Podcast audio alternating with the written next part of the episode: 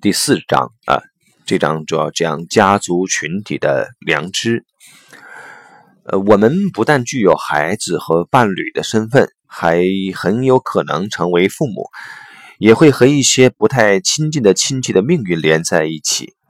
呃，那就是说。家族中的一些成员的作为和遭遇，不论好坏，都会牵扯到家族里的所有人，当然也包括我们在内。我们和整个家族一起形成一个整体，接受共同的命运。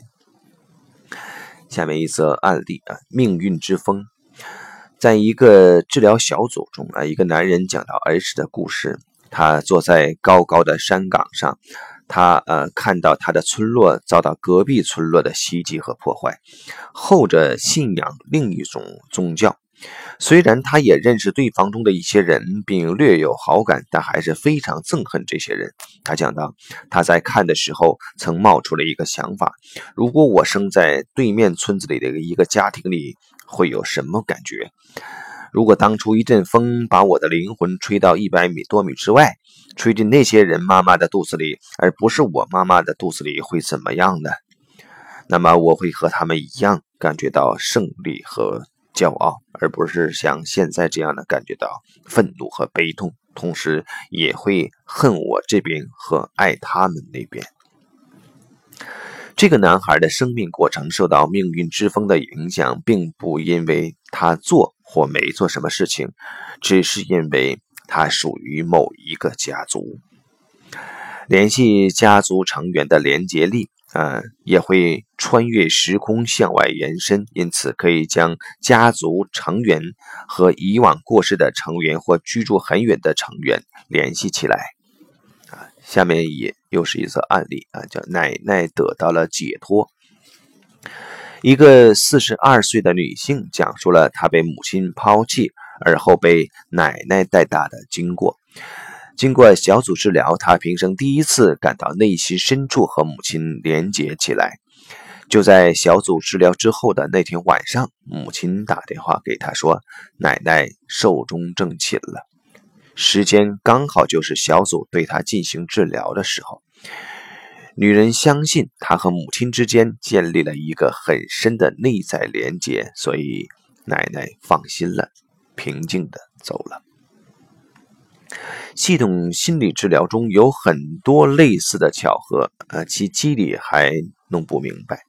哎，下面一则故事呃，案例啊，题目是“我是你的儿子”。一个年轻的父亲在一次交通事故中失去了妻子和孩子。几年过去了，他第二任妻子怀孕了。他非常害怕悲剧在他妻子和小孩身上重演，而离开了他们。十一年之后，在小组治疗中，他后悔不已，并希望能找到他的孩子。导师劝他耐心地等待，他不以为然。一个星期之后，这个男人接到一封信，信上说：“亲爱的雷，我叫丹尼，我是你的儿子，今年十一岁，我喜欢滑板和足球，真希望能很快见到你。”有利于爱在家庭里蓬勃发展的系统法则是很难恰如其分的定义的。它远比由社会和个人定制的、必须严格执行的社会道德规范更有弹性，也不同于那些可以适应不同环境和根据一时性质修改的游戏规则。法则原本就有。爱有自己的要求，他对每一个人的不同愿望无动于衷。你不可能像废除法律一样来废除爱的法则。相反，如果你一直忽视爱的法则，他肯定能对你施以颜色，而且也确实是这样。如果你的所作所为不符合爱的法则的要求，爱便会枯萎和死亡，而你会时时为之付出代价。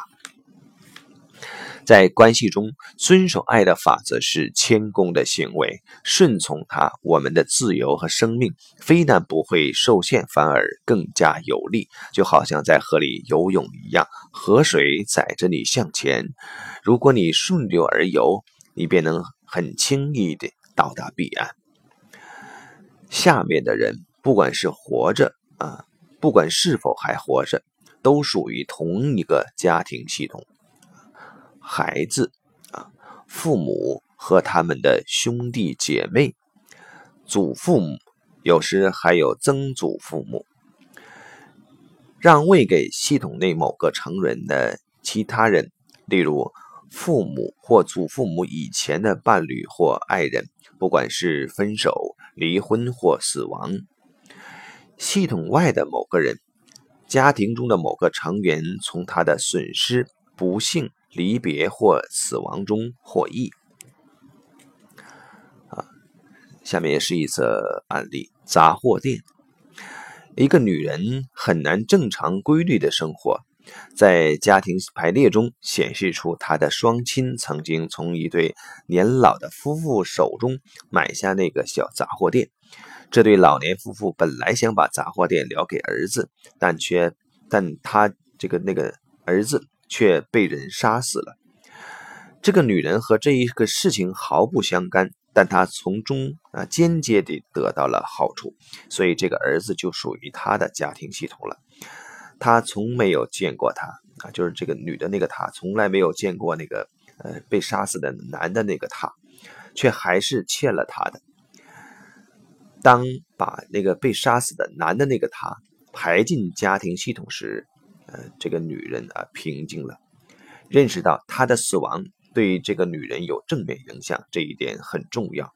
不久，她的生活就朝着她所期望的方向发生了转变。好，就先到这里。